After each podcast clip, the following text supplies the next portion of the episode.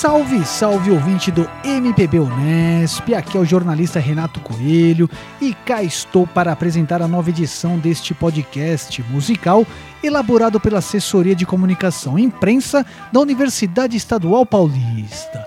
Programa que traz entrevistas com músicos, artistas, produtores e pesquisadores de diferentes nuances culturais. A proposta é sempre levar conhecimento e entretenimento a todos que nos acompanham. E hoje eu tenho a satisfação de conversar aqui com o músico, cantor e compositor Odair José. Odair José de Araújo, popularmente conhecido como Odair José, nasceu na cidade de Morrinhos, em Goiás, em 16 de agosto de 1948.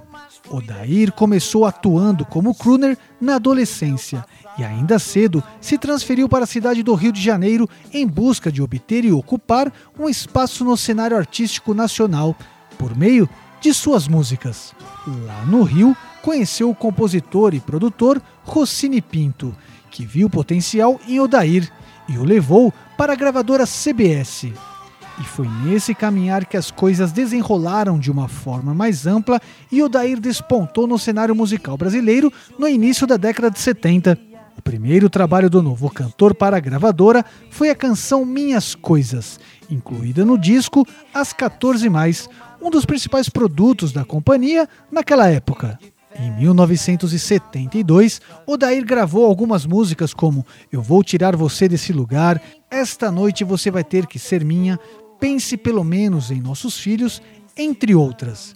No ano seguinte, é lançado o LP Odair José, e músicas como Uma Vida Só, a famosa Pare de Tomar a Pílula e Eu, Você e Praça ficaram entre as mais tocadas do ano. A música Uma Vida Só ficou conhecida popularmente pelo seu refrão Pare de Tomar a Pílula e também foi censurada pelo governo brasileiro pelo suposto entendimento de que a canção fazia propaganda contrária à distribuição das tais pílulas para o controle de natalidade no país. Infelizmente, a música foi censurada nas rádios e o Daír também não podia executá-la em seus shows. Entretanto, o Brasil inteiro conheceu. Já em 1977, após lançar vários discos, Odair compôs e gravou O Filho de José e Maria, um disco conceitual que destoava do restante de sua obra e que, apesar de toda a controvérsia gerada em torno do projeto, Odair garante que não se arrepende de ter idealizado, composto, gravado e apresentado ao público a sua ópera popular. Apesar da não valorização do álbum na época e do escândalo nos últimos anos, o disco foi redescoberto e tratado como uma grande inovação à época. Em 2017, o jornalista Mauro Ferreira se referiu ao álbum como a primeira ópera rock do universo pop brasileiro. Como grande parte dos artistas, Odair teve seus altos e baixos na carreira. De volta à mídia desde o final da década de 90, Odair José continua gravando canções com temas delicados como sexo, drogas e prostituição, bem como protestos contra problemas no Brasil. Em 2006, foi tema de um tributo que reuniu grupos de nova música pop rock brasileira.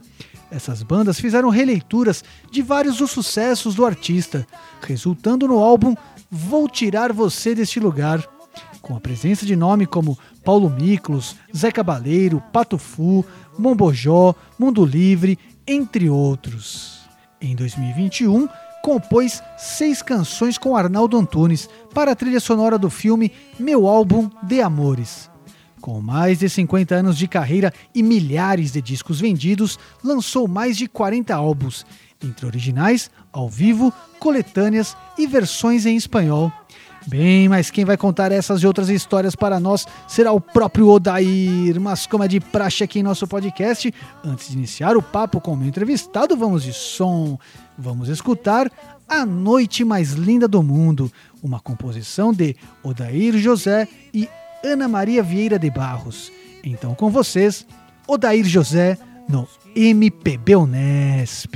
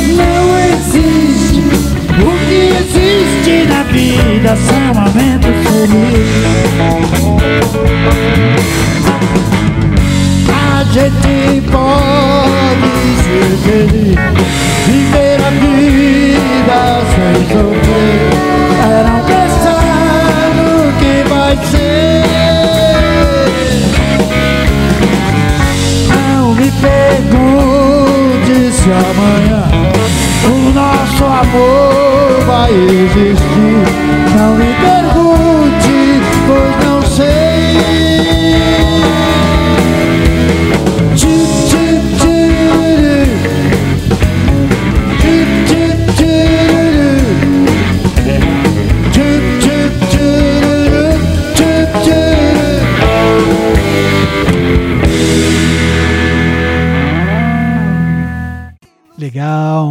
Som pra gente iniciar bem este podcast.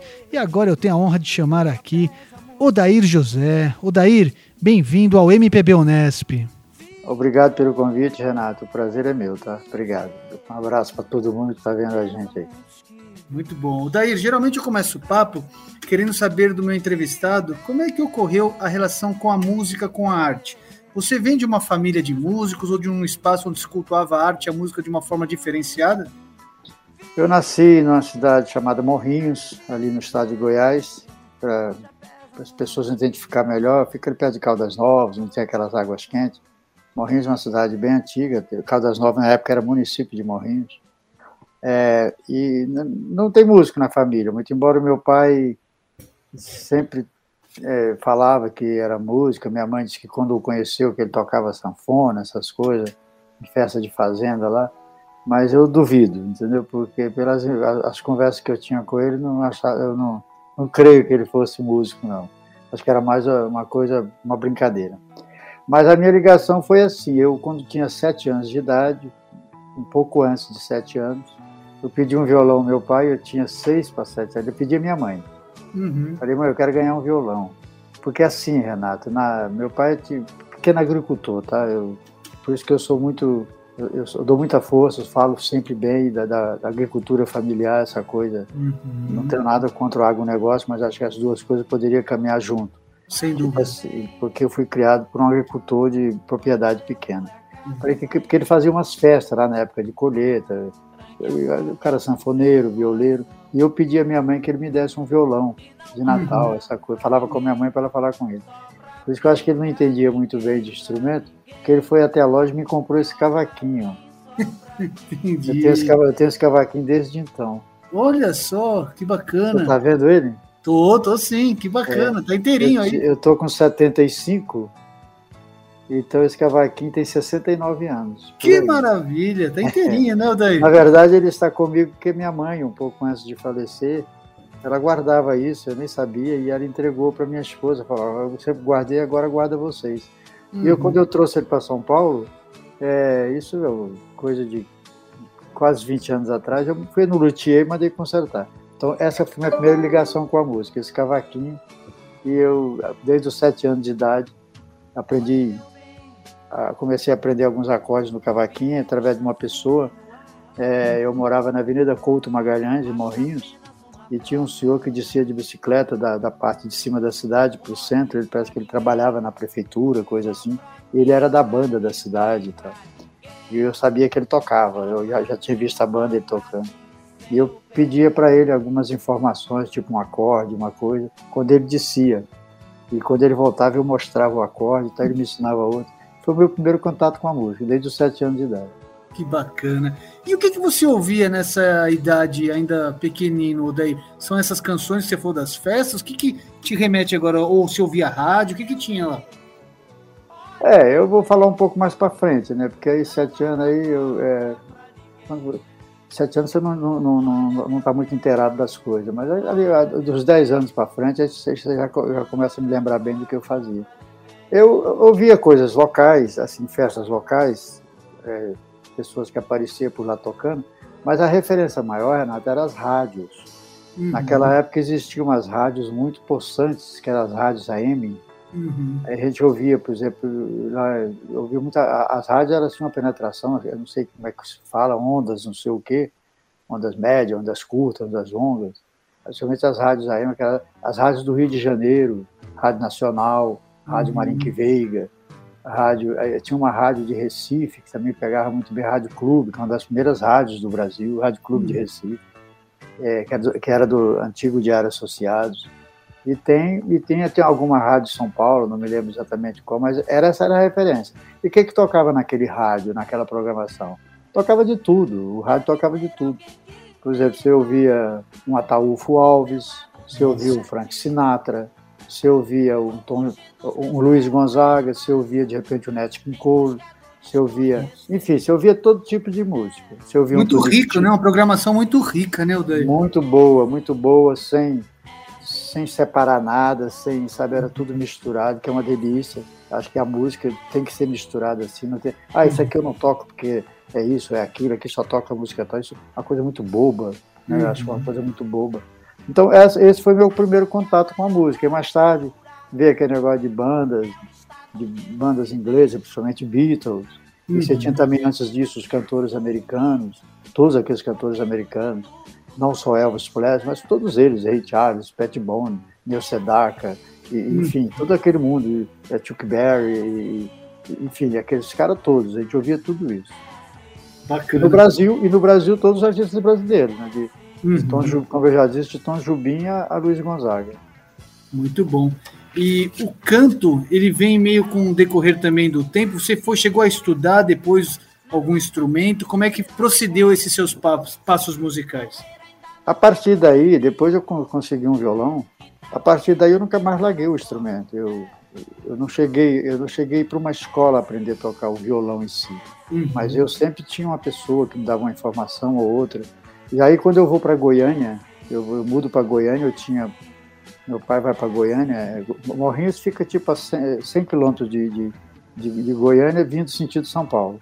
Uhum. Então, é, ele, volta, ele vai para Goiânia e, eu, e lá em Goiânia, uma cidade maior, não tão grande, que na época Goiânia tinha 100 mil habitantes, quer dizer, era a capital de Goiânia, mas era bem pequena. Uhum. E lá você tinha o negócio, já, já o efeito das bandas. Aí você conhece um músico aqui, um colega ali que também tem interesse, você vai se enturmando. Eu em Goiânia tentei aprender a tocar bateria, cheguei para uma escola, mas é achei muito. É, foi o único instrumento que eu fui para uma escola aprender, tentar aprender, mas achei tão complicado que eu desisti numa semana. um pé direito de um jeito, esquerdo de outro, a mão. Falei, não, não, isso não dá para mim não. Mas o resto foi aprendendo aos poucos as pessoas. Cheguei a estudar canto, mas já lá muito na frente. Uhum. Já, já, já era é, cantor conhecido, já era, fazia muito sucesso. Alguém disse que eu poderia melhorar a minha performance. Eu uhum. fiz praticamente um ano de aula de canto uma, uma professora que tinha no Rio de Janeiro, chamada Dona Fernanda. E então é, é, cheguei a estudar um pouco de piano, é, é, muito pouco. Eu comprei um, um, instrumento, botei em casa e estudei um pouco com Antônio Adolfo, que tinha uma que tinha uma, uma escola de, de, de, de dava aulas de piano no Rio de Janeiro. Eu cheguei para ele e falei: quanto tempo, Antônio? Eu era conhecido de estúdio, né? Eu já, já era conhecido bastante por, por, volta de 74, 3 por aí. Uhum. Por quanto tempo eu, se eu estudar, eu viro pianista? Ele, cinco anos, você vira pianista, sete anos você pode virar maestro, coisa assim, escrever arranjo. Eu achei tempo demais, entendeu, Renato? eu, falei, não, eu aprendi a estudar só um pouquinho. O piano ficou no meu, na minha casa por mais de 15 anos, quer dizer, não era tempo demais, podia ter estudado. Mas é, essa foi a minha relação assim, com a música. E depois, depois o, o dia a dia com ela, trabalhando. Muito bom, este é o Dair José relatando pontos da sua trajetória por aqui. E agora vamos de som. Vamos escutar Deixa essa vergonha de lado, uma canção onde o músico deu seu total apoio à empregada doméstica, função que no início da década de 70 não era legalizada. Odair José, no MPB Unesp. Vamos nessa!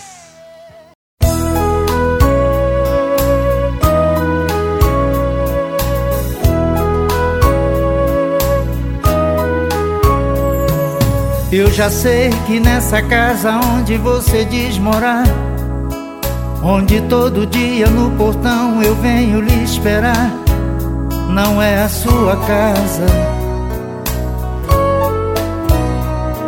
Eu já sei que o seu quarto fica lá no fundo. E se você pudesse, fugia desse mundo e nunca mais voltava. Eu já sei que esse garoto que você leva pra brincar e que todo dia na escola você vai buscar não é o seu irmão. Ele é filho dessa gente importante, mas às vezes também é seu por um instante, apenas dentro do seu coração. Deixa essa vergonha de lado, pois nada disso tem valor. Por você ser uma simples empregada, não vai modificar o meu amor. Deixa essa vergonha de lado, pois nada disso tem valor. Por você ser uma simples empregada. Não vai modificar o meu amor.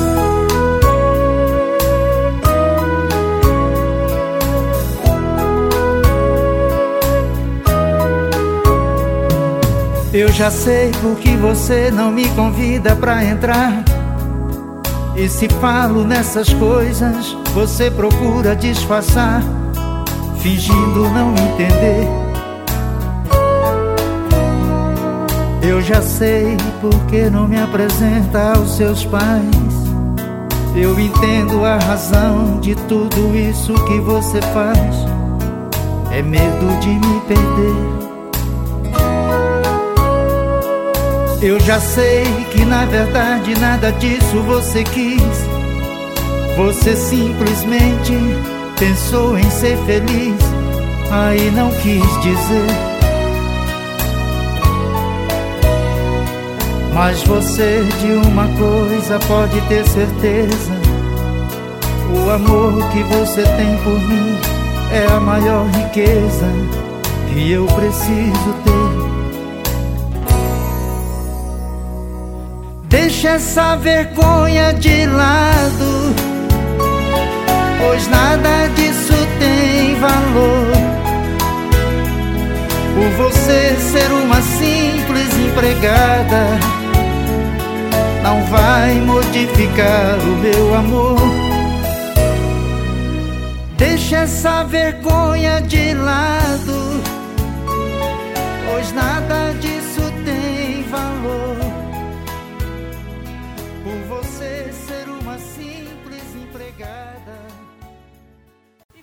Beleza, som emblemático da trajetória do Odair e bem popular aqui no Brasil. Odair, seguindo o papo, como pintou sua profissionalização musical? Foi um processo natural, cara?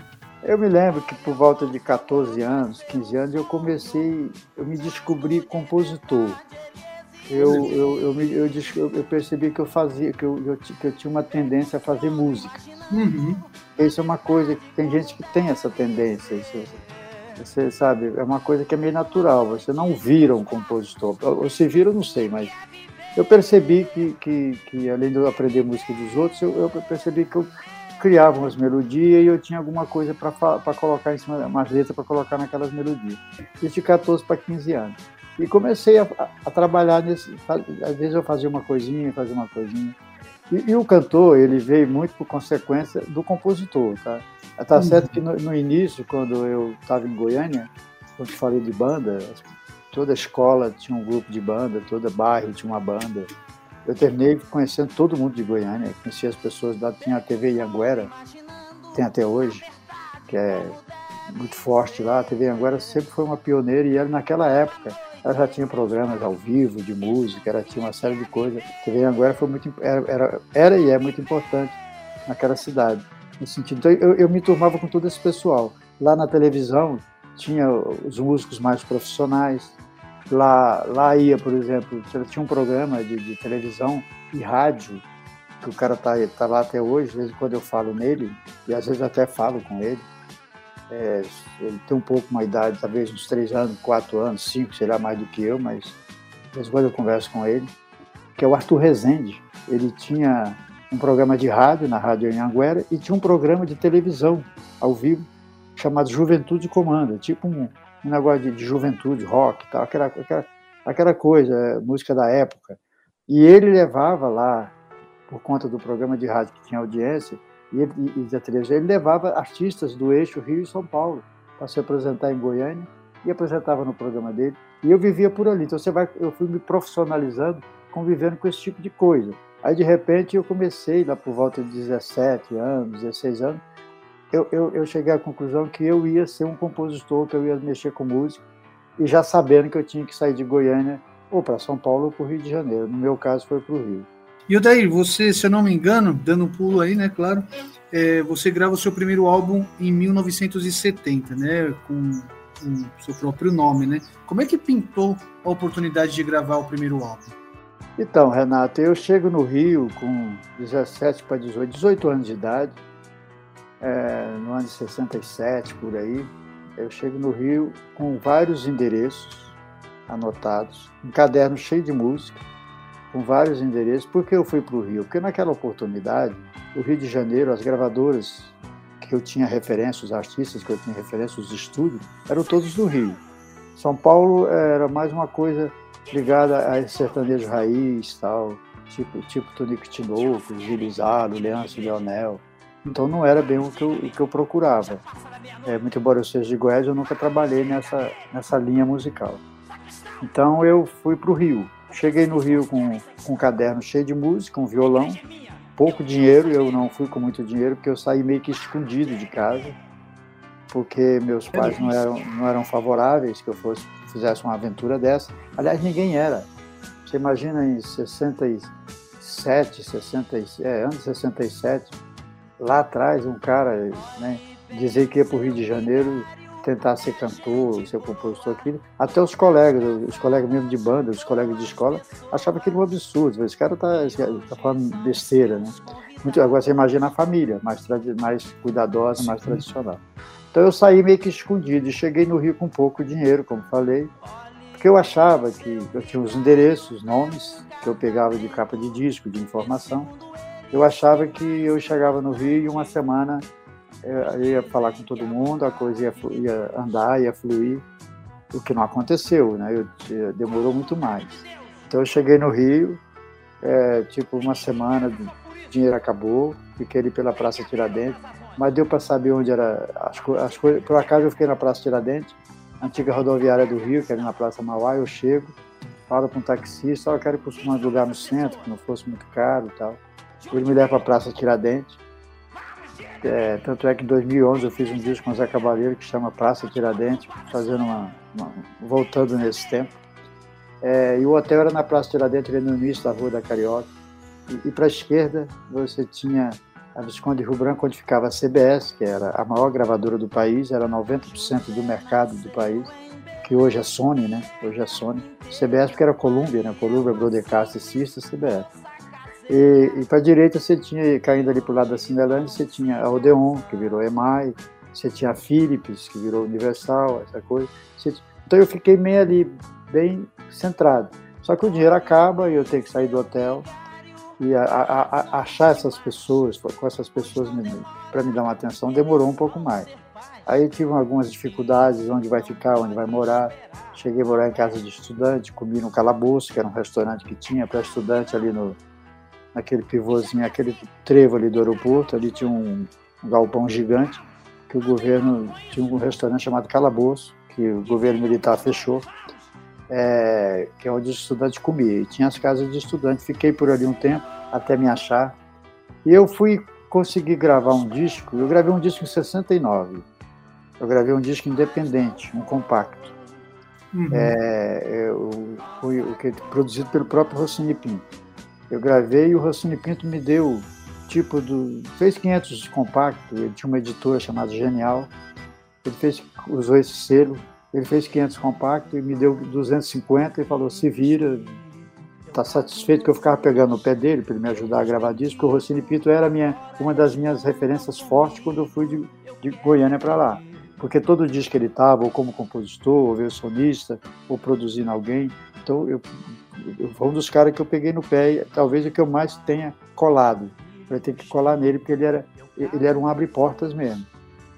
E e, em 69 eu consigo correr através de ajuda também de uma pessoa que entrou com, com financiamento para isso, uma pessoa que eu conheci em boate, cantando em boate na noite. E, e, e, fizemos um compacto simples. E esses 250 compactos, eu fui para as rádios do Rio, eu mesmo, não tinha gravadora. E era um processo muito difícil, porque naquele, naquele momento as gravadoras é que mandavam no, na, na, programação de rádio. Você não tinha como chegar numa rádio, não é que eles mandavam na programação mas você só era recebido pelos programadores de rádio, pelos caras de rádio, através das gravadoras. Você chegar lá, ó, tem um disco aqui, é um disco independente. Era muito complicado. Mas complicado ou não, já existia dois tipos de parada. A parada da, dos mais vendidos e as paradas dos mais tocados, dos mais executados. Eu consegui colocar uma música minha chamada Uma Lágrima, que até há pouco tempo, coisa de uns anos atrás, 2006, o Patufu regravou num tributo ao Odair José, eu consegui colocar essa música entre as cinco mais tocadas do Rio. Aí que o Rossini, beleza! É, o Rossini Pinto, e não existia disco para vender. O Rossini Pinto também, com a mudança que teve na CBS, a CBS era o foco de todo artista, era o sonho de todo mundo gravar na CBS, que era 90% do mercado, se não fosse 100%. É, o Rossini também é convidado para ser. Ele foi efetivado na CBS como produtor. Cinco foram efetivados. Ele, o Raulzito, que vocês conhecem como Raul Seixas, né? o, o, o Rossini, o Raul, que a gente conhecia ali, era amigo da gente, o Rossini, o Raul, Renato Barros, o Mauro Mota e o Abidias, que fazia música nordestina. O Rossini, ele, então, me, imediatamente ele é contratado como produtor definitivo da empresa, ele me contrata como artista quando sai esse álbum de 1970. Maravilha, quanta história bacana por aqui. Isso é MPB Unesp. Agora vamos escutar Uma Lágrima, canção do Dair José, mas aqui interpretada pela banda Patufu, Só na Caixa.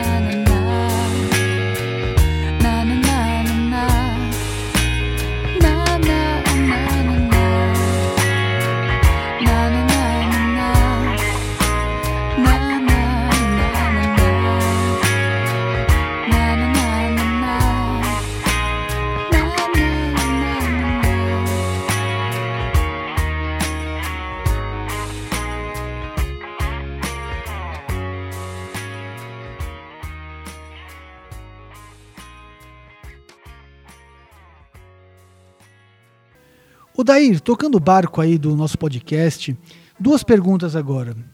É, primeira, você teve um feedback de público logo nas primeiras gravações? E como foi a concepção de eu vou tirar você desse lugar? Na verdade, existia uma, uma, uma, uma regra naquela época, Renato, é do compacto simples, onde você tem duas músicas. Hoje a pessoa chama de single, single é uma música só hoje, mas na época era um compacto simples com duas músicas. É- Era um- uma regra. Se gravava um compacto simples com o artista, é, até os artistas mais consagrados, lançavam sempre antes do LP um compacto simples. Depois dessas duas músicas do compacto simples, eram incluídas no LP que tinha 12. Então, já gravava mais 10 a 12.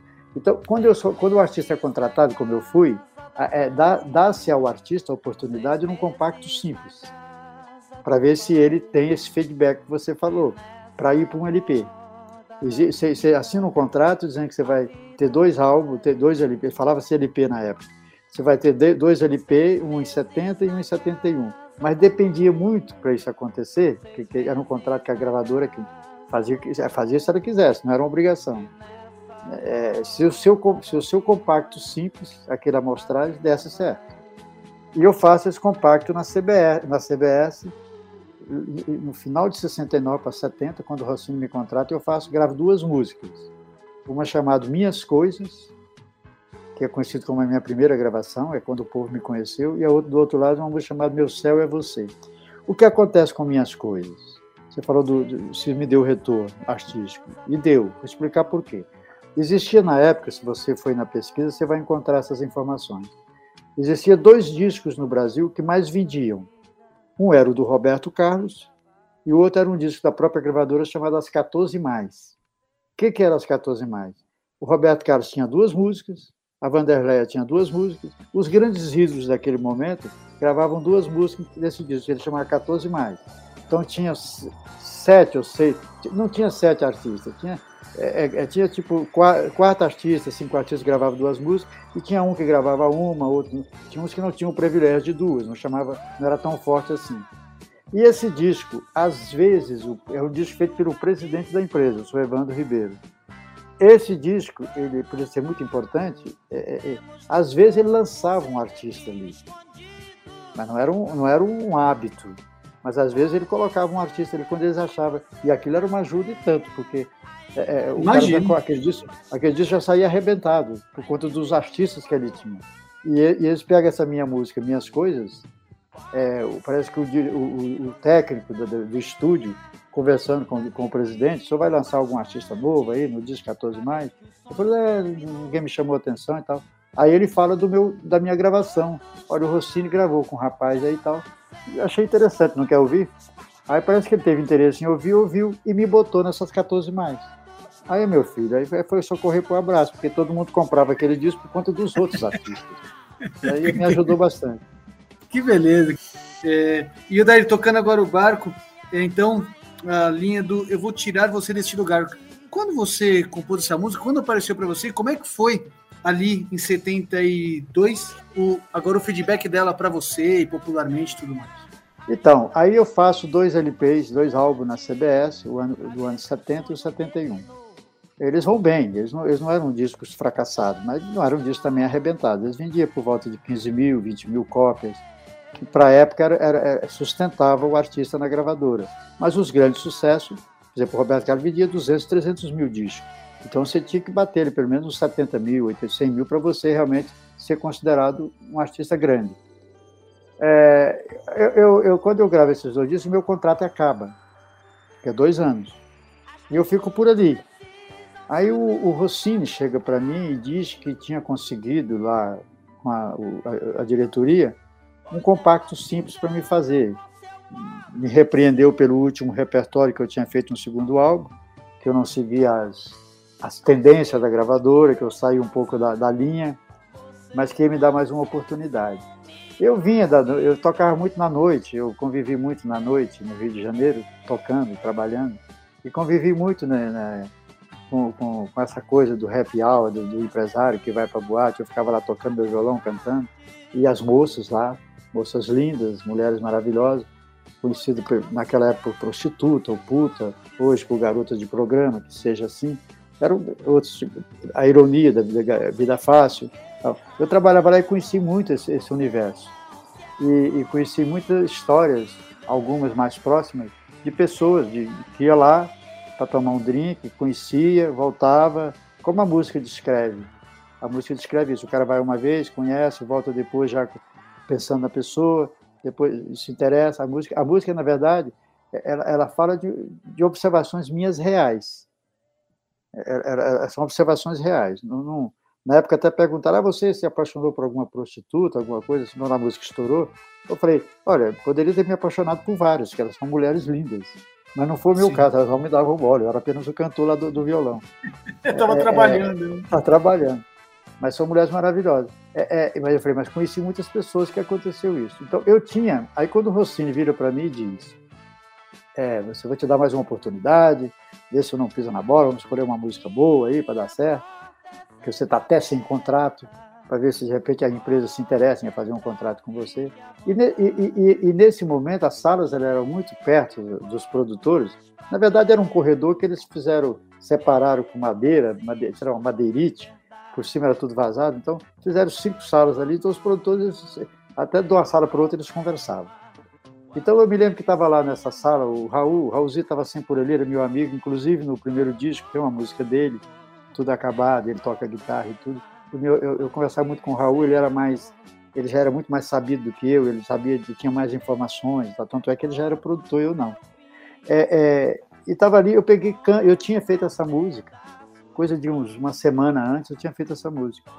É, é e justamente por conta dessas observações que eu te falei. E eu falo para o Rossini, pô, eu tenho uma música aqui que eu acho que é ótima. Eu pego o violão, ali tinha sempre um violão, e canto a música. O Rossini fica horrorizado. Né? Que absurdo. Eu estou querendo te dar uma oportunidade você vem com a música, vem com a música de prostíbulo. Que você, você realmente não tem jeito, você não, não vai dar certo, porque não sei o quê. Mas aí as pessoas em volta, não, mas a música dele é boa, porque a música era diferente, né? ela, ela, era, ela, era, ela era um absurdo realmente para ele, o Rossini, ele não estava errado. Como é que você vai você quer gravar uma música? O cara, eu tinha o quê? 22 anos, sei lá, 20 eu era é, a cabeça, cabeça mercadológica, né, o Não, ele falou, como é que você vai dizer que vai tirar uma música do, do, do puteiro, essas coisas assim, casar com ela? Você acha que o povo vai aceitar isso? É louco. Eu falei, cara, isso é uma realidade e tal, tal. Bom, enfim, insisti e me deixou gravar a música. Na condição seguinte, ela é lá do 2 do compacto, eu, nem no estúdio eu não vou, nem quero saber disso. Ele, a outra música é dele, ele foi lá na música dele, na, na hora de gravar essa ele saiu. Quem ficou comigo lá foi o Raulzito, às vezes o Mauro Mota, enfim. Aí a música saiu, eu não tenho um contrato. Né? Então, quando eu procuro a gravadora, o, marketing da gravadora, que era o seu Otton Russo, eu procurei para fazer saber o meu trabalho, como é que ia ser, negócio de levar rádio, essas coisas, programação disso. Ele falou: não tenho como te trabalhar, eu não vou trabalhar. Você não faz parte do, do cast da empresa. Esse disco eu não tenho como, ele não está na minha lista. Você se vira, fica aqui todo dia aqui me procurando que não vai acontecer nada. Eu falei, tá bom. Aí tinha um cara que até morreu naquele acidente, você lembra que o Evaldo Braga morreu num acidente de carro. Não sei se você tem conhecimento do Evaldo Braga, o Hidro Negro. Sim, sim, sim. Tô lembrando esse cara sim, morreu sim. num acidente de carro. E, e, esse cara que eu vou citar morreu com ele, estava junto. O Paulo, chamava Paulo César, ele virou para mim e disse assim, ele gostava, ele era um cara que a, a, família dele tinha, tinha a vida boa, resolvida, ele gostava de estar ali com os cantores. Ele vira para mim e diz assim, pô, cara, você, vamos sair por aí com uma Kombi, na época o carro da moto eu carregava, era Kombi. Vamos sair com a Kombi, você de guitarra, um batera, um baixo, vamos sair por aí vamos sair tocando. Você não está fazendo nada no Rio, ninguém trabalha você aqui e tal. Eu já tinha aqueles dois LPs, tinha minhas coisas, já era meio, não era, não era famoso, tal, não era grande, mas era conhecido. E eu saio com ele, eu topo a ideia para fazer uma, tipo assim, a gente sai pelo estado, estado do Rio, a gente vai chegar na cidade, olha, a gente anuncia, tem um cinema, tem uma coisa assim, anuncia, tipo show imediato, a gente chega hoje, quanto amanhã e tal, vamos fazer? É, vamos fazer. E eu comecei a rodar com ele. Nós começamos a ir pelo estado do Rio, passamos ali pelo estado do Espírito Santo, vamos parar na Bahia. O que aconteceu? Toda vez, uns 15 dias depois que ele está viajando, eu fiquei três meses viajando. Não chegou três, talvez uns dois meses e pouco. É, é, é, toda vez que você dava uma volta no negócio do rádio, o dive do rádio, toda hora que você ligava, que você dava uma volta, se achava, eu vou tirar você desse lugar tocando. Foi espontâneo, Nossa. foi espontâneo. Você fazia assim, a gente até ria. Vamos ver se está tocando? Aí desligava o rádio. Aí, vamos ver se está tocando. Aí ligava o rádio, fazia assim, achava a música. Ou no final, ou terminando, ou o cara anunciando que ia tocar. Aquilo estava virando uma febre. E a nossa viagem era engraçada, porque aquilo que começou bem por baixo, uns 20 dias depois, um mês depois, chegava na cidade, ó, quero fazer um show com o Odair José. Pô, o Odair José tá aí, porque já estava estourado, a música estava arrebentada. Olha só! É, a música estava arrebentada. Aí começou aquele negócio, todo mundo chegava, todo mundo queria ver, e os shows começaram a encher. Chegava, é uma loucura, uma coisa é loucura. Aí eu, eu fui encontrado, fui achado pela CBS na cidade de Ilhéus. É mesmo, na Bahia? Eu, Ilhéus, na Bahia, eu já estava em Ilhéus. A gente foi, saiu do Rio de Janeiro, foi rodando, rodando, fui parar em Ilhéus eu fui achado porque tinha um show anunciado, como aí, ele, aí o cara, o Paulo Sérgio já estava marcando, um cara de uma cidade já procurava o outro, de repente já começou a fazer com uma, uma certa antecedência. E o representante da CBS soube que eu estava rodando por lá, a CBS louca atrás de mim, porque o disco estava arrebentado, precisava ir para o Rio de Janeiro, na opinião deles, para gravar outro, né? Porque imediatamente, para aproveitar o estouro daquele, e para fazer televisão, no caso, chacrinha, essas coisas. E eu lá perdido pelo interior, me divertindo, fazendo show pra caramba. Aí o cara me acha em Ilhéus e eu volto de avião de Ilhéus, eles voltam na Kombi. E aí eu vou tirar os desse lugar, já era primeiro lugar em toda a parada. Tava, já tinha vendido mais disso que o Roberto Carlos.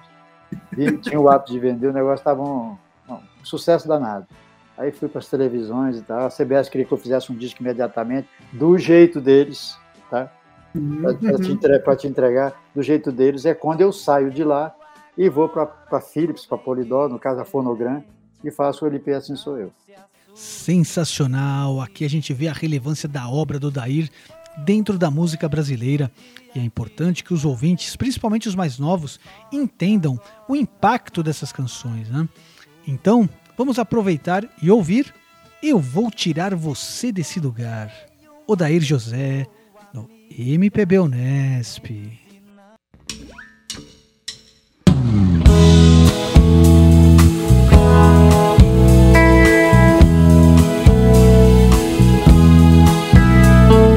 Olha, a primeira vez que eu estive aqui foi só pra me distrair. Eu vim em busca de amor. Olha, foi então que eu lhe conheci.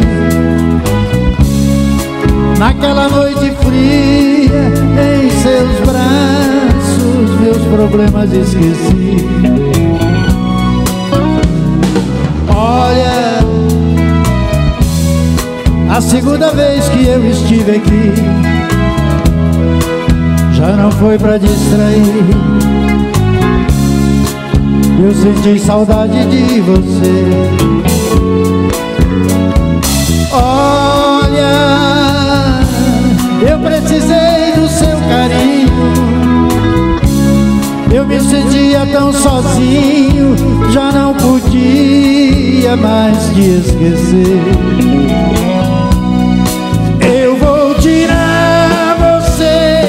Lugar. Eu vou levar você pra ficar comigo. E não interessa o que os outros vão pensar.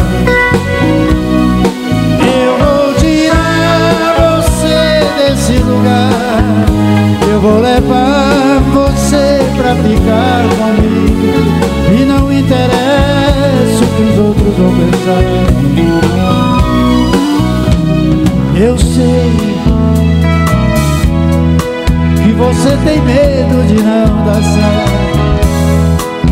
Pensa que o passado vai estar sempre perto e que um dia eu possa me arrepender. Eu quero que você não pense nada triste, pois quando o amor existe, não existe tempo pra sofrer.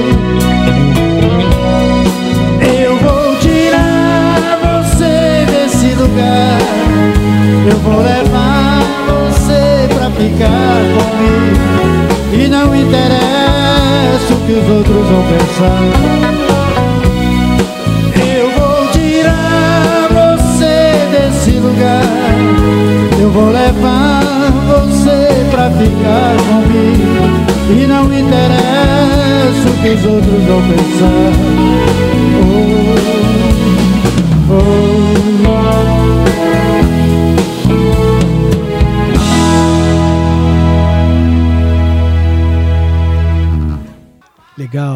muito bom. O Dair, agora é impossível a gente não falar da canção Uma Vida Só, conhecida também como Pare de Tomar a Pílula. Como foi a concepção dessa música, meu velho? Então, quando eu faço Eu Vou Tirar Você Desse Lugar, que a música faz sucesso danado, um dia, um dia eu, eu, eu, eu na época tinha as editoras, então vou falar especificamente da editora Euterp, ali no Rio de Janeiro, acho que o endereço ainda é até hoje no mesmo lugar, ali perto do, do Lago da Carioca. Lá tinha o São Vicente Magione, que era o editor, um italiano da eu editei a música lá. E eu, eu às vezes eu passava por lá para receber os pagamentos, porque naquela época era assim, você tinha que ir lá pegar o cheque, essas coisas, não é como hoje, que passa o Pix, né?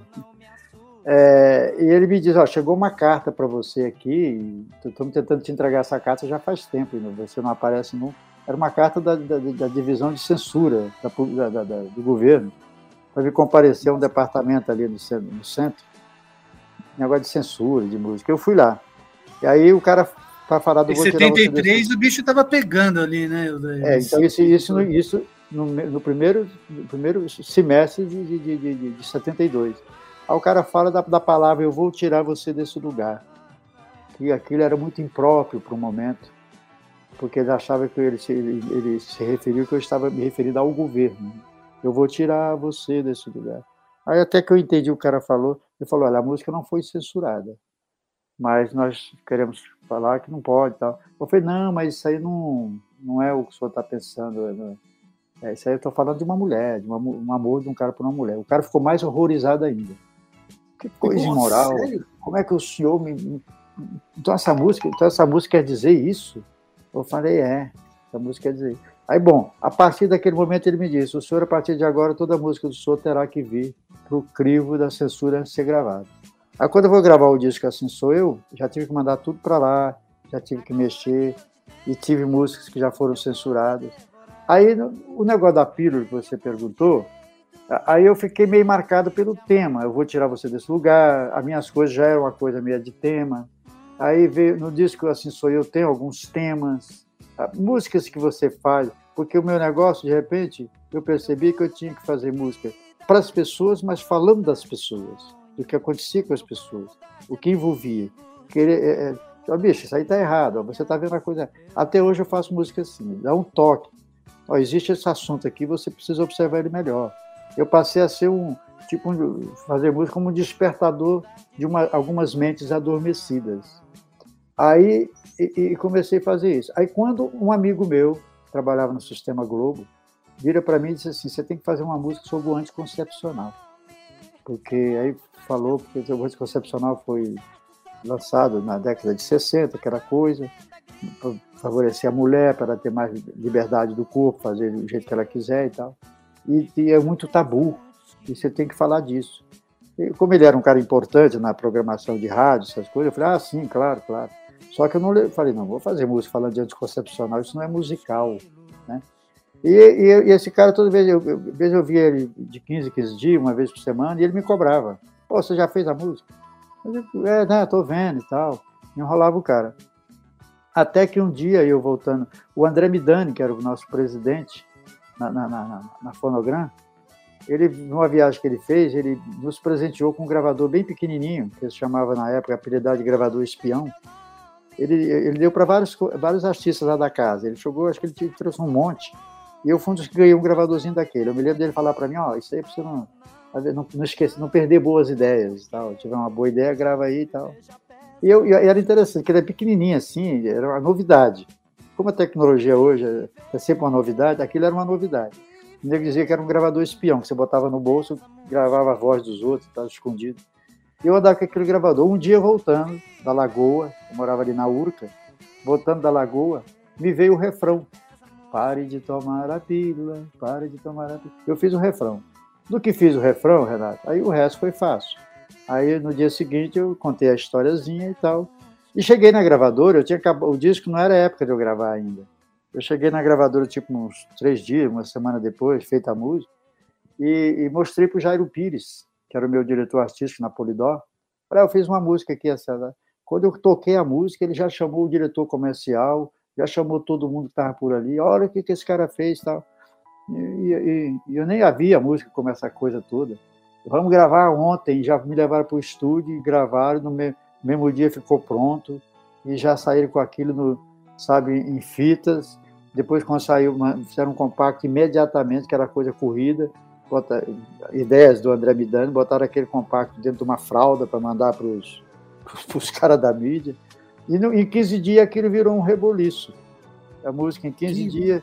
Eu me lembro que eu tinha um contrato com a TV Globo, tinha que me apresentar lá quatro vezes por mês. Então eu me apresentei como lançamento e, tipo, uma semana depois voltei para cantar em primeiro lugar.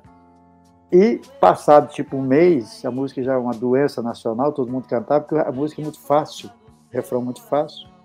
Aí eu venho a São Paulo para cantar no programa do Silvio Santos, que era da TV Globo. Ele tinha um programa aos domingos na TV Globo. Era uma das minhas obrigações. Eu venho a São Paulo. E aí eu sou comunicado que tinha dois caras querendo falar comigo. E eu vim para cantar a pílula. De novo. Tinha dois caras lá, olha. A produção do Silvio falou: tem dois caras que tá te esperando desde cedo, que eu vinha do Rio, né? Eu passei no aeroporto, o divulgador me pegou da empresa e me levou lá para a Rua das Palmeiras, que era onde ficava o estúdio, onde o Silvio fazia o programa dele ao vivo. É, eu cheguei lá, tinha dois caras, um fardado e um de apaisano, com um documento me dizendo que a música tinha sido proibida em todo o território nacional e que a partir daquele momento eu não poderia cantar ela mais. Então, essa é a história da pílula. Né? E para lidar com isso, daí, porque né, a gente sabe que você teve esse problema, e o que realmente te gerou de problema nessa canção especificamente? Como é que você driblou essa, essa notificação, vamos dizer assim, né? esse veto? É, na verdade, não driblei, porque, porque foi proibido e proibido mesmo. É, ela, inclusive, nunca foi liberada. É, Sara Sola ficou liberada. É mesmo? É, quando a nunca censura. Foi. Não, ela nunca foi liberada. Quando a censura acabou. É, é na verdade, é, é, na época, talvez eu tenha sido um impacto muito grande, Aí, quando eu, aí eu tinha uma música do outro lado, que é um, é um sucesso muito grande, que eu canto nos meus shows hoje, as pessoas se emocionam, que ela é conhecida até como a música do Eli Correia, que é um radialista de São Paulo, que ele usou ela há muito tempo num quadro dele, chama Que Saudade de Você. E, e- e do outro lado era essa música. Aí, no que foi proibida a, a pílula de tocar, todo mundo saiu tocando do outro lado. E estourou. E, e eu, eu, você falou driblar, eu tentava de vez em quando, em algum lugar, a pedido do público, tentei assim uma vez ou outra, inclusive outro dia eu contei, eu sempre conto essa história, e outro dia apareceu uma pessoa, assim num podcast que nós estamos fazendo aqui, dizendo que estava no local e que assistiu esse lance. Eu falei, ah, que legal, pelo menos alguém comprova o lance. Eu- Eu não eu- mentindo. é, é, é, às vezes as pessoas pediam para cantar a pílula, porque a pílula era sucesso. Ela era proibida, mas ela era sucesso. E, e, e eu eu estava em, acho que era, era Colatina, no Espírito Santo, ou coisa assim, uma cidade assim, não tenho certeza. Eu fui para cantar num pátio de uma universidade. É, fui contratado pela, pelos, uma festa dos estudantes lá, sei lá, uma coisa da universidade. E lá os caras pediram para cantar, canta pílula. E eu pensei, falei, pô, tô aqui no pátio de uma universidade, Colatina, Espírito Santo, vou mandar aqui, né? E cantei. Quando eu terminei de sair do palco, tinha um jipe do exército para me conduzir até um, um determinado lugar para que eu assinasse um documento, um papel, é, é, ciente de que eu tinha cometido uma infração, que não pode fazer aquilo e tal. Então, quando isso aconteceu por duas vezes, eu parei de cantar. Falei, não vou cantar mais a pílula. E nós chegamos a ir a Brasília para tentar liberar a música, tá? Eu, eu digo a gente, As rádios pararam nesse momento, não tocavam mais. As rádios. não era proibido. Proibiu mesmo. Você Proibido. geral. O disco era, era tava no disco, que, que depois saiu um LP, que era no compacto. Depois saiu o LP, ela tá no disco, o LP de 73, mas ela não podia ser tocada. O rádio sabia disso. Se tocasse, nego tirava a rádio do ar. Então, e eu não podia cantar nos shows. Aí o que acontece? Mas a música era sucesso. E, e- e aí nós fomos até Brasília, eu e, e o- mais uma pessoa e o advogado da empresa, que era o Dr. João Carlos Miller. E tomamos conhecimento através do governo federal que a música tinha sido proibida porque havia um, um projeto do governo naquele momento de distribuir anticoncepcionais gratuitamente em hospitais para o, para o controle da natalidade, para que a pessoa menos fa- desfavorecida tomasse aquilo e tivesse menos filhos, essa coisa que estava ter filho demais, o que até é compreensível. Né?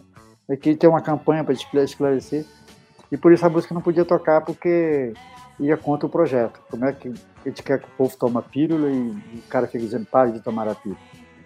Aí houve também conversas de jornalistas. Eu me lembro que o Ronaldo Bosco batia muito nisso na, na coluna dele, é, que, eu, que era forçado, que o governo tinha tomado essa posição forçado pela Igreja Católica ou então pelos próprios laboratórios que fabricavam o remédio.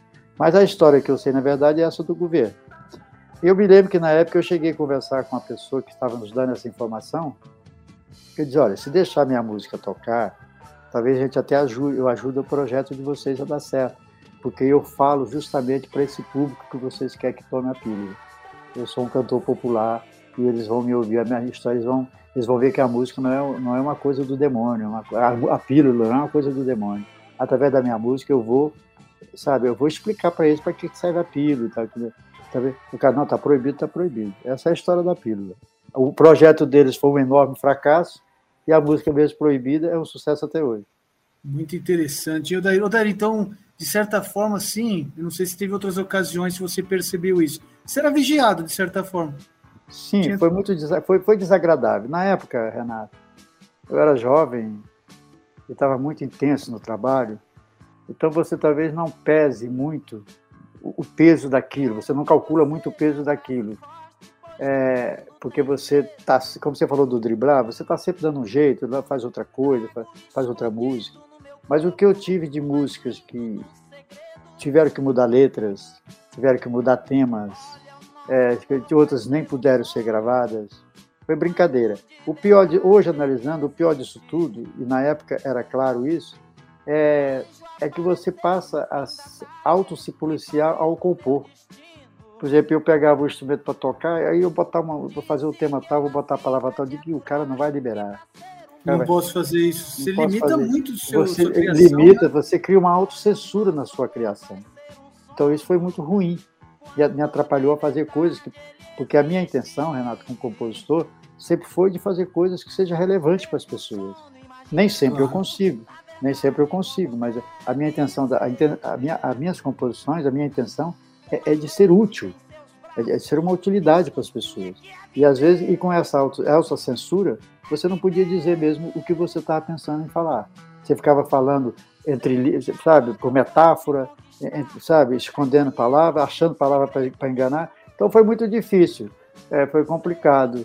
E mas o mais complicado disso tudo é que na época girou uma uma conversa, rolou uma conversa de que o governo teria mandado uma carta para minha gravadora, que no caso era a Philips, mas também uma cópia para todas as outras gravadoras, as fortes do Brasil, sugerindo que não gravasse comigo porque eu era um péssimo exemplo para a juventude brasileira. Que a sugestão do governo, pelo canal da censura, é que se pudesse evitasse de gravar comigo. Eu questionei na época o, pessoal da minha gravadora sobre essa carta, disseram, não, isso não existe, eles conversaram, isso é boato, essa carta não existe. Mas passado muitos anos, eh, e toda vez que me perguntaram sobre essa carta, eu dizia, não, isso não existe, isso é boato. E passado muitos anos, já coisa de uns 15 anos atrás, eu estava aqui em São Paulo, morando aqui, onde eu já moro, e- e veio um, um programa do, do- da TV do Rio de Janeiro, que estava fazendo um programa sobre censura, essas coisas, sobre a censura do governo, daquela época. Acho que foi por uma ocasião de não sei quantos anos de governo militar, de dita- ditadura, essas coisas assim. E eu, eu pedi para me participar e eu não queria de princípio, porque eu achava que já tinha falado tudo que tinha que falar sobre isso. É, é, mas eu terminei participando a pedido da minha assessora. E eu fui com a minha esposa gravar aqui em São Paulo, ali no centro de São Paulo, com esse povo. E de repente o cara me fez essa pergunta sobre essa carta. Eu falei, não, a carta não existe, isso é conversa. Aí ele virou para mim e disse assim, você pode ler o trecho, me deu um papel, falou, só pode ler onde está aquele negócio, lápis, aquele lápis verde, né? O marca-texto. Você pode ler a parte que tem o marca-texto, peguei o óculos e li, era tal carta. Eu fui ficando vermelho, falei, pô, então eles pegavam pesado, sim. Beleza, agora então vamos escutar o clássico Uma Vida Só. Pare de tomar a pílula. O Dair José no MPB Unesp.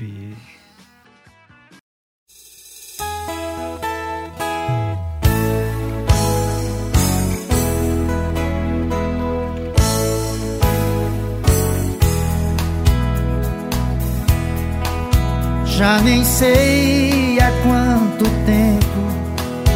nossa vida é uma vida só e nada mais. Nossos dias vão passando e você sempre deixando tudo pra depois. Todo dia a gente ama, mas você não quer deixar nascer o fruto desse amor. Não entende que é preciso ter alguém em nossa vida, seja como for. Você diz que me adora, que tudo nessa vida sou eu. Então eu quero ver você esperando um filho meu. Então eu quero ver você esperando um filho meu. Pare de tomar a pílula. Pare de tomar a pílula. Pare de tomar a pílula. Porque ela não deixa nosso filho nascer.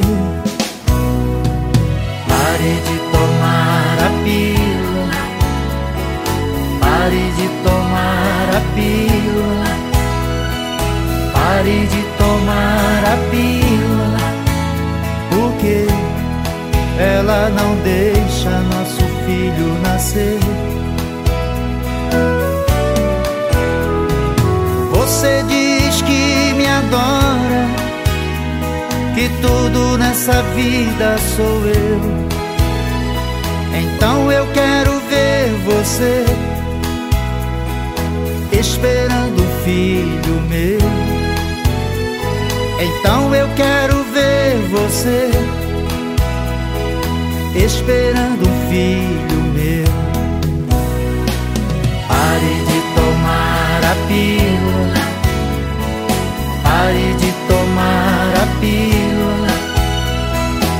pare de tomar a pílula, porque ela não deixa nosso filho nascer. Pare de tomar a pílula. Pare de tomar a pílula. Pare de tomar a pílula. Porque ela não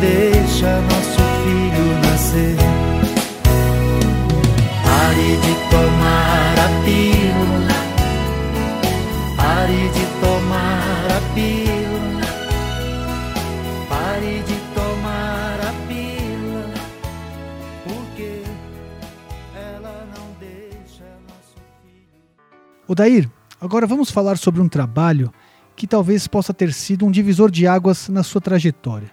Um som totalmente diferente do que você já havia feito.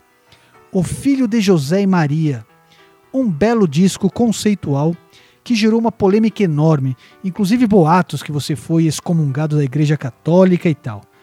Qual a história real sobre esse disco, Odair? Esse trabalho, ele é, é- é- Você falou ainda há pouco de divisor de água, mas ele é o divisor de águas, porque acho que sem esse trabalho o Odair José hoje seria uma outra pessoa. Ele seria visto de uma outra maneira.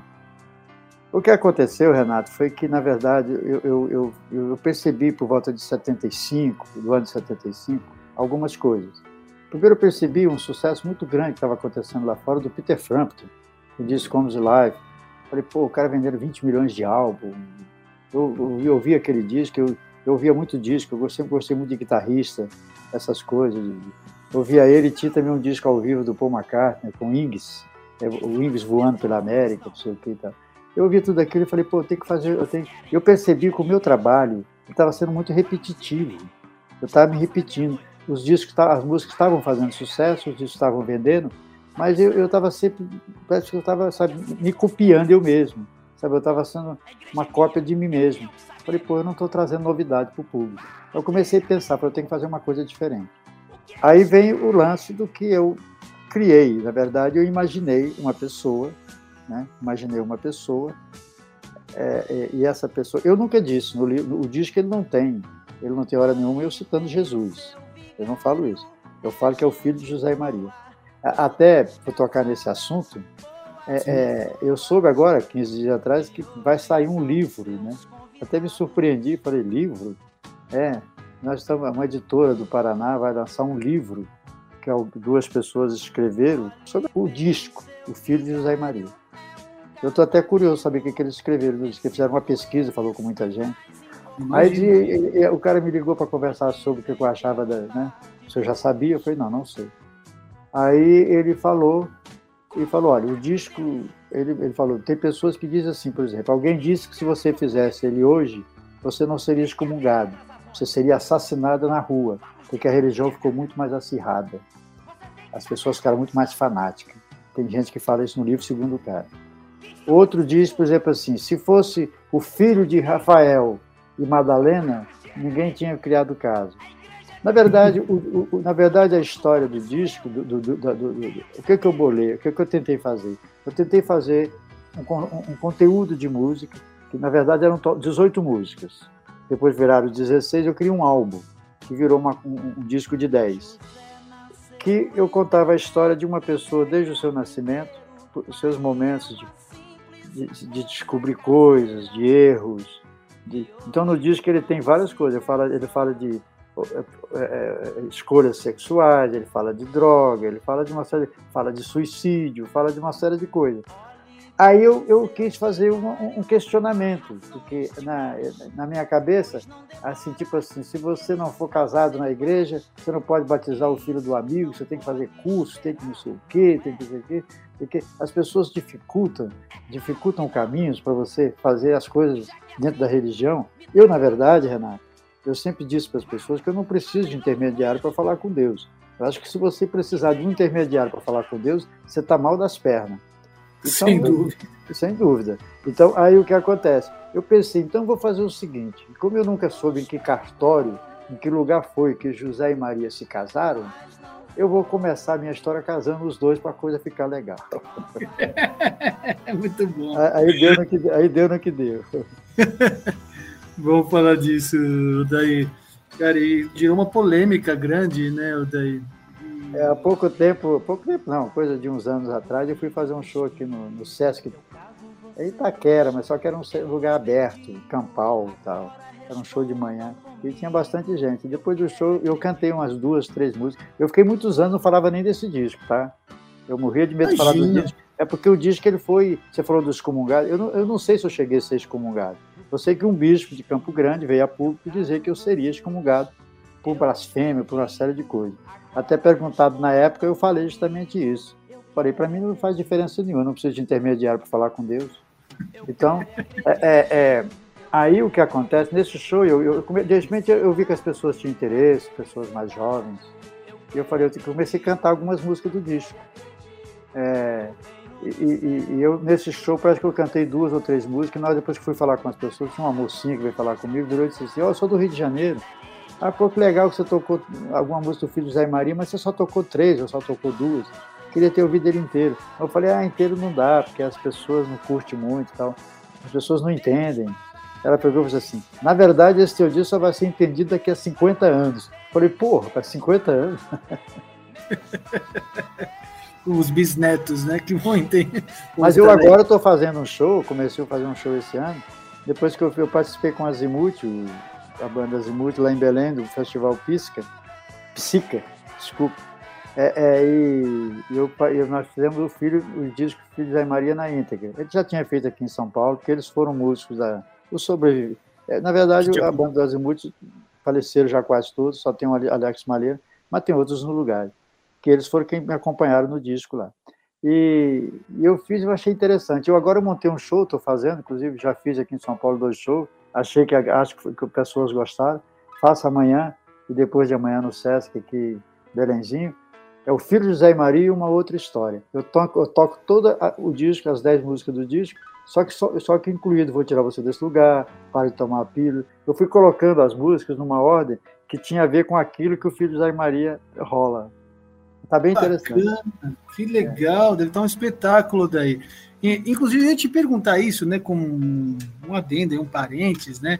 É interessante essa informação que ele trouxe. Tudo bem, pode estar, vamos dizer, mais inflamada a questão é, religiosa. É, acho né? que houve um pouco de exagero da parte eu do cara. Também acho, falou, né? também achei. Só que eu acho ele moderno. Acho que hoje talvez, eu penso o contrário. Eu acho que talvez hoje seria um grande sucesso. Ele porque... é, ele é, ele é, ele hoje, Renato. Vou dizer para as pessoas. Eu, eu, talvez eu esteja conseguindo trabalhar de uma, da maneira que eu estou conseguindo trabalhar, dentro de uma forma mais cultural, de uma forma, sabe, não aquele negócio do, do, da festa do baile, aquelas coisas, não que não seja legal, aquela coisa, mas eu consigo trabalhar justamente por conta desse disco, porque as pessoas, as, as pessoas mais jovens gostam do disco. As pessoas dos 40 anos, 35 anos gostam do disco, as pessoas mais jovens. Imagina. Aí eu pensei, misturar isso com o Cadê Você, com Vou Tirar Você Desse Lugar, com a pílula, pode dar um bom resultado. Sem dúvida, legal. O Dai, vamos dar um pulo aí, de certa forma, né, pelo tempo do programa e por toda a sua trajetória, que é bem ampla, bem bacana. É, já anos, vamos dizer assim, 80, 90, você também gravou alguns trabalhos, né? E recentemente vamos dizer assim, sua, obra tem ganhado uma certa luz, né, com artistas é, contemporâneos, como você citou mesmo com o próprio Zé Cavaleiro, o Pato Fu, entre homenagens, agora você gravou também recente com Arnaldo Antunes. O que, você pode falar da, da, atual fase, assim, vamos dizer, de uns 10, 15 anos para cá, assim, Odair? Olha, Renato, eu acho que, é, é, inclusive, esse olhar dos meus colegas mais jovens, de músicos mais jovens, de, outro, de uma outra época posterior, esse olhar generoso que eles, que eles demonstraram ter pelo meu trabalho foi, inclusive, muito legal, porque foi o que me fez também a olhar para o meu trabalho com um olhar de, não, o meu trabalho é legal, ele tem qualidade e tal. Porque aí a gente vai descobrindo que até o disco, aquele primeiro disco da CBS, feito em 1970, ele é um disco que tem qualidade. Sabia dizer, eu acho que eu tenho alguns discos é, de, de, entre, entre 80 e 2000, eu, tenho, eu, eu fiz alguns discos que eu não gosto dos discos, porque eu acho que eu não fui bom, eu não criei a, a coisa da forma que eu gostaria de ter feito. Fiz muito aquilo que a gravadora queria que eu fizesse. E errei, alguns discos até fizeram sucesso, mas não é o, a, a produção que eu gostaria de ter levado para as pessoas. Mas esse olhar do músico mais jovem, que tem muito isso, agora mesmo eu tenho muito pessoas, por exemplo, do rapper, do, do, do funk, que gostam dos discos do Filho Zé Maria, estão sempre pegando, fazendo beat das músicas e tal. É, é, enfim, vai misturando as coisas é, e, e, termina, de repente, o meu trabalho, de um modo geral, ele termina ficando com um conceito sabe, muito mais estruturado, muito mais respeitado. Eu, eu mesmo olho para ele e digo, é, meu trabalho, tirando algumas falhas, alguns momentos errados, ele, ele, ele valeu a pena. E eu estou continuando fazendo. Eu agora mesmo estou preparando para lançar um disco chamado Seres Humanos. Agora, no início de março, a primeira música já vai para o ar. A gente vai botar nas, nas plataformas, chama DNA.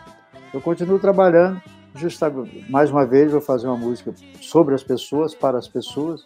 O disco chama Seres Humanos, que eu vou falar das emoções dos seres humanos, do, do egoísmo, da ambição, da, da, paixão, do desejo. Então, é, é muito legal, porque é, é, é justamente esse olhar dessa rapaziada que me proporciona até continuar trabalhando. Que bom, que bom. É um respeito também, né, Helder, por uma obra bem feita. Por isso que a gente, quando a gente fala, né, do filho de José e Maria, para quem gosta de música, é muito interessante. É um belo, um excelente trabalho, né? E não tenho dúvida que por você vender tanto, tudo que se vende, como você vendeu, pelas gravadoras que passou, é óbvio que o seu trabalho tem uma qualidade. Isso é fato, né? não tem, é inquestionável. E, Odair, antes de finalizar, é, você é um artista que atravessou aí várias fases da indústria fonográfica, né? Como você falou, desde lá do compacto, depois né, o vinil, cassete, CDs. Hoje estamos na era das plataformas digitais e mídias sociais. Te apetece essas, essas questões? Você gosta de, desse tipo de divulgação, de relação com o público? As coisas, as coisas mudaram, os tempos mudaram. É, é, e não tem como você não, não. É o tempo real, esse é o que está acontecendo. Esse negócio da história, do que a gente viveu lá atrás, ele realmente é muito bonito, mas já aconteceu, ele não vai acontecer de novo. As gravadoras ainda continuam no mercado, mas elas também estão vivendo o tempo de hoje. E, por exemplo, eu quando digo para você, o mês de março a gente já vai lançar a música DNA, é nas plataformas. Eu te confesso que eu não entendo nada, eu sou totalmente analfabeto no negócio de computação, de internet, essas coisas todas. Preciso sempre de uma ajuda. Aqui mesmo para falar com você, o meu filho Júnior está aqui, ele é que liga, ele que faz as coisas, porque eu não, não, não, me, não, não, não me entreguei a isso, não, não busquei. Mas eu sei que o mundo está aí, tanto é que a gente vai fazer um lyric vídeo, a gente vai fazer as coisas, o, o, o mundo está nas plataformas, está na internet, e é onde a gente tem que trabalhar o disco da gente. Muito embora, eu vou mandar, pra, vai ter um LP, a gente vai fazer um, um LPzão para mandar para você, para mandar para vocês jornalistas, para mandar para o pessoal, e depois quem quiser comprar, a gente vai vender ele pela internet. Muito bom, muito bom. O dia desejo muito sucesso aí nessa nova etapa.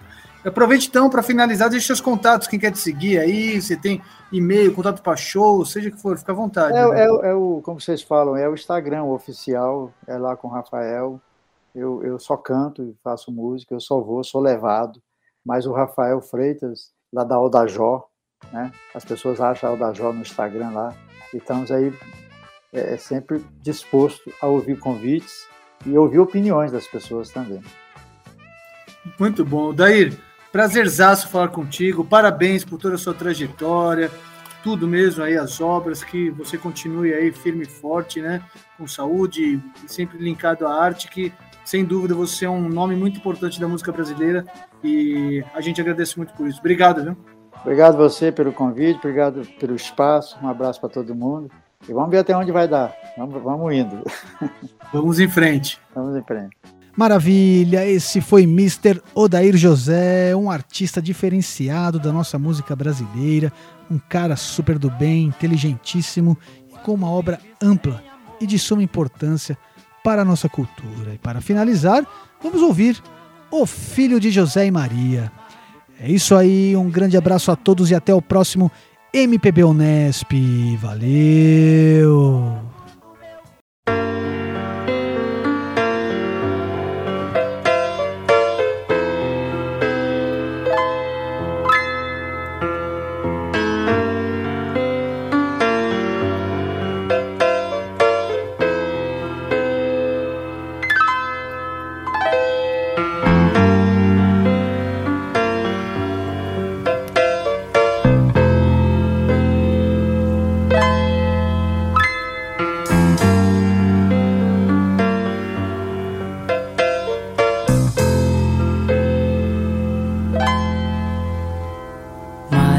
Maria e José se amaram e um lindo menino nasceu. Depois eles dois brigaram e o menino sofreu. Maria seguiu seu caminho, José voltou para Belém. O pobre menino sozinho sofreu mais que ninguém. Maria e José se amaram e um lindo menino nasceu. Depois eles dois brigaram e o menino sofreu, sofreu. Maria seguiu seu caminho, José voltou para Belém. E o pobre menino sozinho sofreu mais que ninguém. Seis meses na casa da mãe, seis meses na casa do pai. E nessa roda da vida, a vida vai. Seis meses na casa da mãe, seis meses na casa do pai. E nessa roda da vida,